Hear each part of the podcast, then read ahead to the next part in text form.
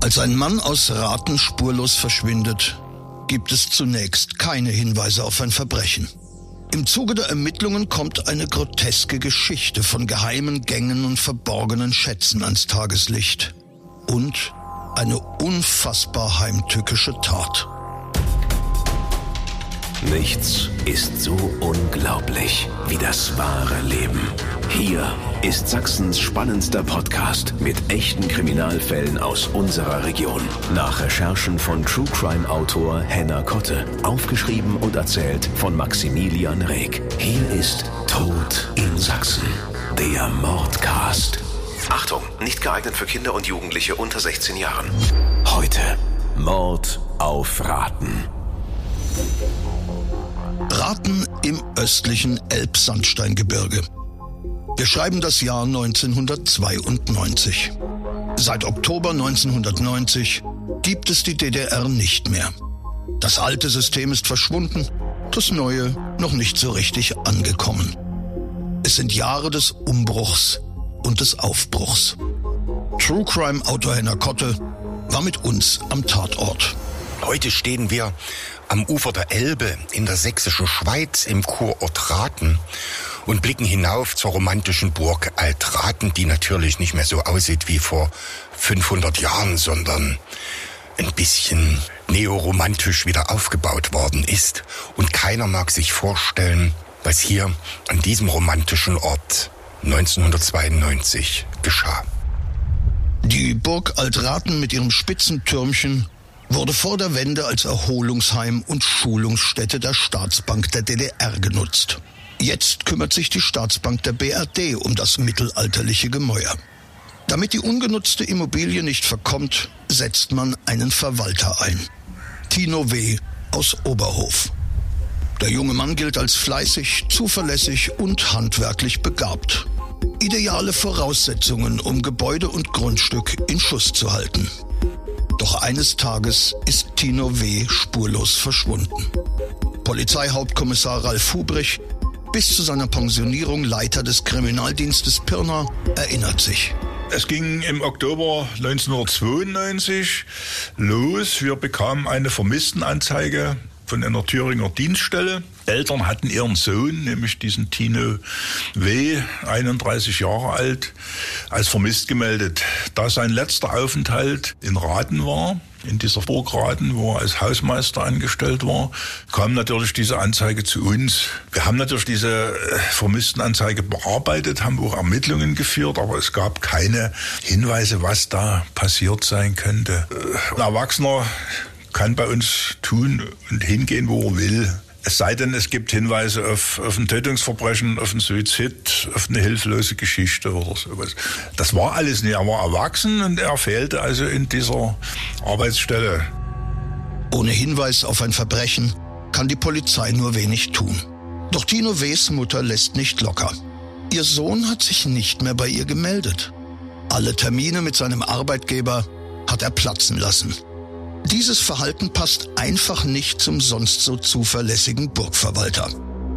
Irgendetwas muss vorgefallen sein. Durch Zeugenbefragungen in Raten erfahren die Ermittler, dass Tino W. vor seinem Verschwinden einige Männer im Gästehaus der Burg beherbergt hat. Einer davon war Carsten Wartol, ein Maler und Grafiker, der heute in Lauenstein lebt und arbeitet. Tino war ein sehr, sehr freundlicher Mensch, äh, rückhaltlos offen und meinem Ansinnen, äh, dass ich einfach ein Obdach suche, weil ich vor Ort in Raten gemalt habe, dort Motive gefunden habe, äh, sehr entgegenkam und rückhaltlos gesagt hat, ja bei mir, ich habe hier ein ganzes Ferienhaus, kannst du ohne Probleme sofort übernachten. Und ich habe das natürlich sehr dankend und äh, gerne angenommen und äh, bin dann tagsüber meiner Arbeit nachgegangen, also sprich habe Motive gesucht, habe vor Ort gemalt und äh, abends haben wir dann gemeinsam äh, zusammengesessen. Also äh, Tino würde ich sagen, war ein ganz normal wohlproportionierter Mann der ein nicht sehr äh, markant auffälliges Äußeres hatte, aber er hatte ein, ein schlankes, äh, eigentlich schönes Gesicht, eine schöne, weit hervorstechende Nase, leicht gewellte Haare, das ist mir noch nach all den Jahren jetzt in Erinnerung und tat immer geschäftig. Kurz vor dem Verschwinden des Burgverwalters reist der Maler Wartol ab, um woanders neue Motive zu suchen. Weil es der Polizei zunächst nicht gelingt, die Identität des Künstlers aufzuklären, erfährt er erst später von den weiteren Geschehnissen. Zwei andere Männer, die bei Tino W. im Gästehaus übernachtet haben, kann die Polizei jedoch schnell ermitteln, sagt Hauptkommissar Hubrich. Da haben wir uns dann einen geholt, der uns auch ja, erzählte, das stimmt, er ist mit seinem Freund in dieser Burg gewesen bei dem Tino. Sie haben dort auch ein paar Tage verbracht. Tino hatte Geburtstag und wollte mit seinem Auto ins benachbarte Tschechien fahren, um dort ein paar Mädchen zu holen. Der ist aber nicht wiedergekommen. Ist dem Burgverwalter Tino W. im tschechischen Rotlichtmilieu etwas zugestoßen? Ermittler fahren ins Nachbarland und erhoffen sich Hinweise durch die dortigen Kollegen. Ohne Erfolg. Weder Tino W. noch sein grüner Audi 80 sind dort gesehen worden. Tino W. und sein Fahrzeug sind mittlerweile längst zur Fahndung ausgeschrieben. Die beiden Männer, die zum Zeitpunkt des Verschwindens auf der Burg waren, heißen Hans-Joachim N. und Steffen H. Sie sind Herumtreiber ohne festen Wohnsitz. Maler Carsten Wartol erinnert sich an Hans-Joachim N. Da gab es im Gegensatz zum Tino ein paar äh, drastische Auffälligkeiten. Zum Beispiel hat er im oberen Zahnbogen keine Zähne mehr gehabt. Die sind ihm bei irgendwelchem Händel abhanden gekommen. Er hatte nur Eckzähne. Ich glaube, er war dunkel gekleidet, hatte dunkle, kurze Haare und ich meine, er hatte auch einen, einen schütteren Bart gehabt aber er war eine, eine sehr dynamische und, und energetische Persönlichkeit, wie wir sie hier, sage ich mal etwas zugespitzt, eher im Osten seltener hatten, ja. Und wir haben dann äh, mit Tino zusammen zu viert eine Woche verbracht. Abends sitzen die vier auf der Burg oft zusammen und unterhalten sich. Tino W., Hans-Joachim N. und Steffen H. trinken dabei viel und träumen vom Heben verborgener Schätze. Das war dann die, die Begegnung mit den beiden, die für mich insofern ähm, aufregend war, kann ich wirklich sagen, weil Hans-Joachim N. Äh, mit Stories aufwartete, ähm, die äh, schon spektakulär waren. Er interessierte sich beispielsweise für Schatzkarten. Ja, ähm, er wusste angeblich, wo das Bernsteinzimmer zu finden ist. Ja, das hat er also ganz cool erzählt. Ich habe dann äh, gefragt, äh, was macht ihr denn eigentlich dort oben? Ja, und dann hat äh, Tino gesagt, na ja, wir graben hier im Keller. Und ich habe dann auch mal in den Keller geguckt und habe gesehen, dass da eine Spitzhacke lag und dass da wirklich Erdarbeiten durchgeführt worden sind und habe mir aber nichts weiter dabei gedacht dass man da äh, systematisch einen vermeintlichen Schatz äh, gesucht hat. Ähm, das ist gar nicht so äh, mir gegenüber thematisiert worden, ja. Wahrscheinlich wohlweislich auch nicht. Über die Burg Altraten gibt es viele Legenden. Von geheimen Gängen und versteckten Reichtümern ist da die Rede. Weißhenner Kotte. Um die Burg Raten ranken sich seit jeher Gerüchte. Man hatte ja die Burg 1469 geschleift und der letzte Burgherr, der war belagert worden, aber als man die Burg dann stürmte, war der Herr von der Oelsnitz verschwunden. Das nährte das Gerücht, dass von dieser Burg aus Geheimgänge in benachbarte Orte führen. Verstärkt hat diese Gerüchte noch ein Roman einer Schriftstellerin Leontine von Winterfeld-Platen. Sie hat einen Roman geschrieben, der sich in Raten abspielt, und zwar im frühen Mittelalter um 1290 um die Burg Hohenstein, um die Burg Neuraten und Altraten. Dort verschwindet der Hauptheld auch durch einen Geheimgang in die benachbarte Stadt Wählen. Während des Dritten Reichs war die Burg außerdem im Besitz eines lokalen NSDAP-Führers. Das facht die Gerüchte zusätzlich an. Von verstecktem Nazi-Gold wird hinter vorgehaltener Hand getuschelt. Auch Hauptkommissar Ralf Hubrich macht sich auf die Suche. Allerdings nicht nach Schätzen, sondern nach Spuren eines möglichen Verbrechens. Wir haben dann diese ganze Burg, die Räume untersucht. Wir haben die Klärgrube leer gemacht. Wir haben nach Blutspuren gesucht. Es ging darum, wenn dort ein Tatort gewesen wäre, ist ja in der Regel eine Spurenlage, also Blut, Kampfspuren, irgendwas, was kaputt gegangen ist. Oder Verbringen einer Leiche, wenn es denn so gewesen wäre. Aber das haben wir da nicht gefunden.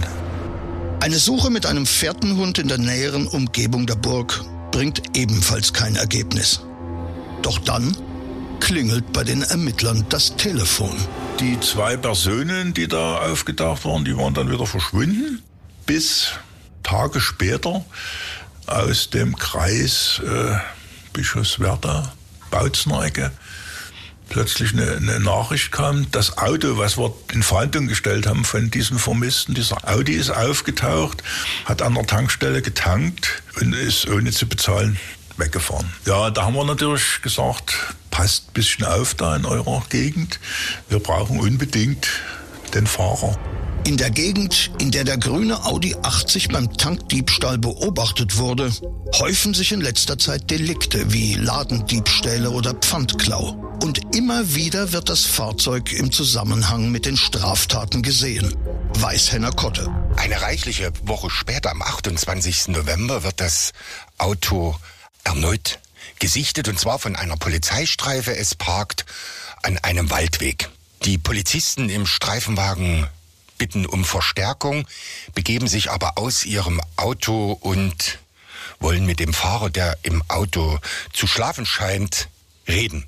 Denn es könnte ja der vermisste Tino W. sein. Als sie sich dem Auto nähern, schläft der Mann am Steuer gar nicht, sondern startet, braust den Waldweg davon. Die Polizisten nehmen die Verfolgung auf. Es ist allerdings sumpfiges Gelände. Sowohl der Audi bleibt stecken, als auch der Streifenwagen. Die Beamten setzen den Mann fest. Es ist Hans-Joachim N., einer der beiden schatzsuchenden Glücksritter. Der muss nun erklären, warum er im Besitz des Fahrzeugs ist, mit dem Tino W. angeblich über die Grenze gefahren ist. Die Vermisstensache steht kurz vor der Aufklärung.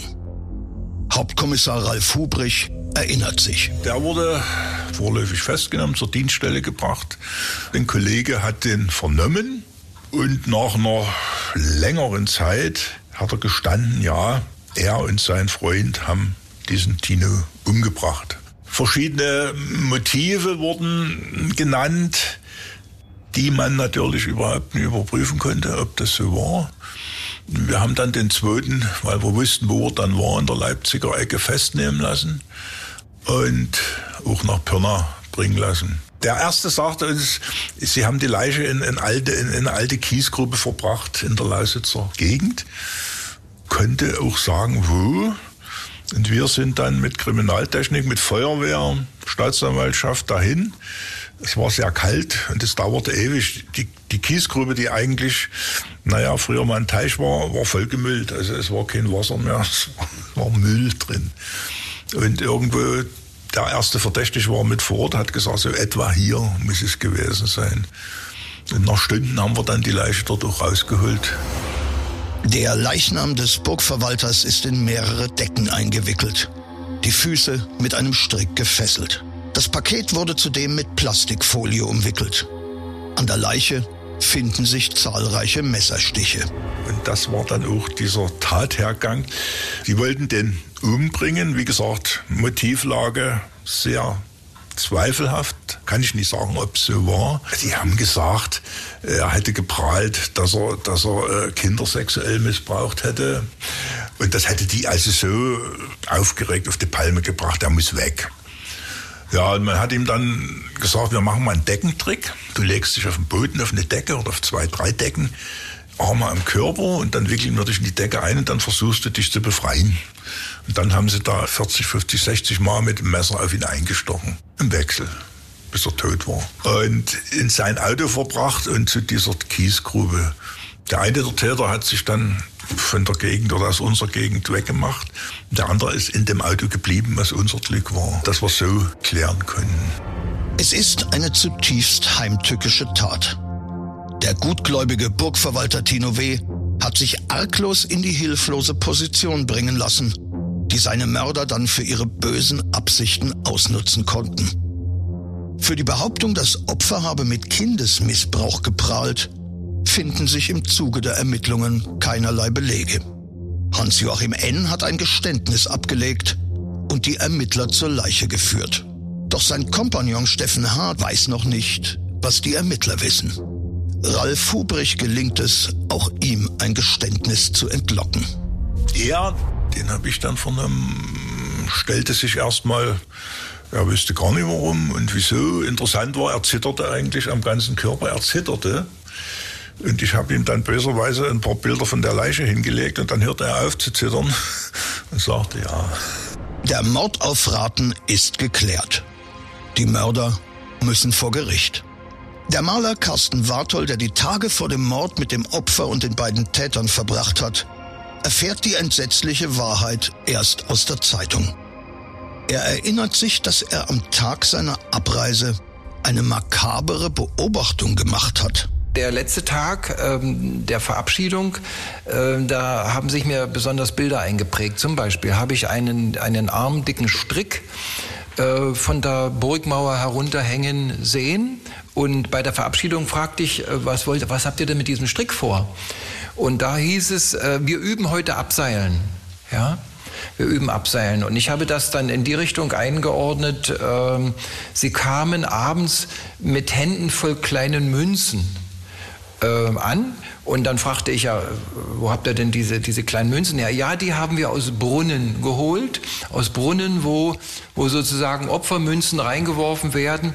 Und äh, da braucht man dann entsprechend auch einen Strick. Und in diesem Zusammenhang dachte ich, äh, üben Sie Abseilen, ja dass dann vielleicht mit diesem Strick der Tino gefesselt worden ist, ja, ähm, das lag mir sowas von fern, das zu denken.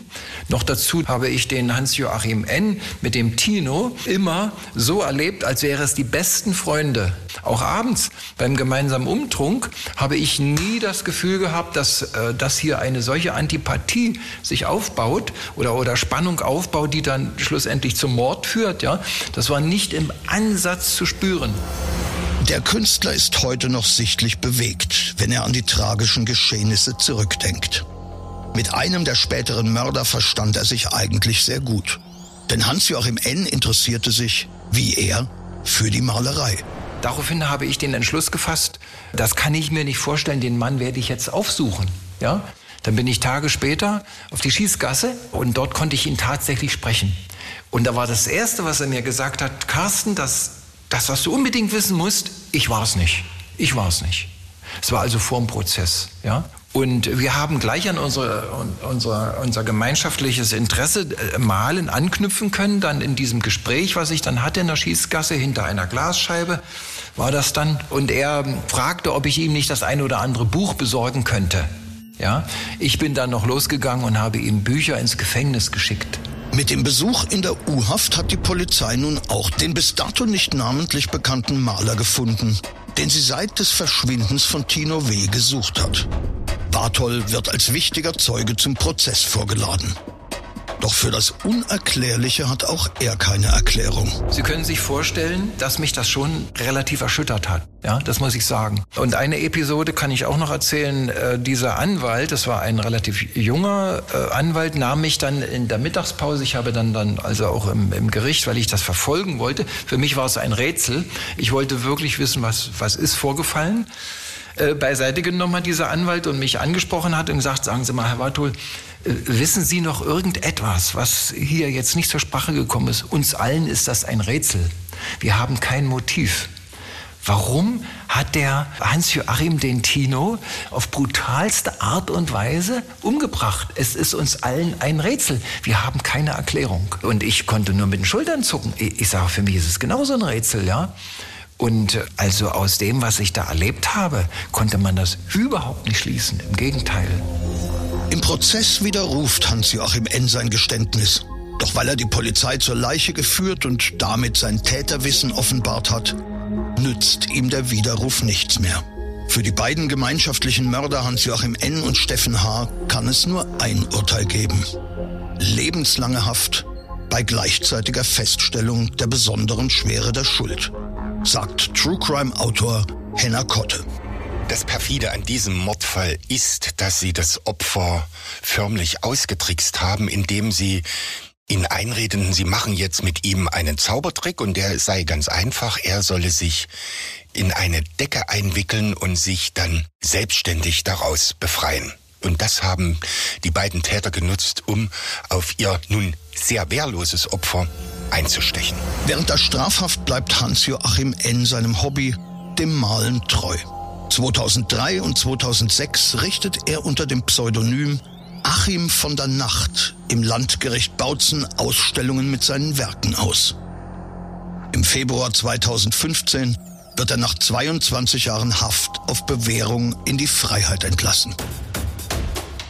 Tod in Sachsen. Der Mordcast. Der Podcast mit echten Kriminalfällen aus Sachsen. Alle Folgen jetzt überall, wo es Podcasts gibt. Autor und Erzähler Maximilian Reg. Recherche True Crime Autor Henna Kotte. Tod in Sachsen. Der Mordcast ist eine Produktion von Regiocast, deutsches Radiounternehmen.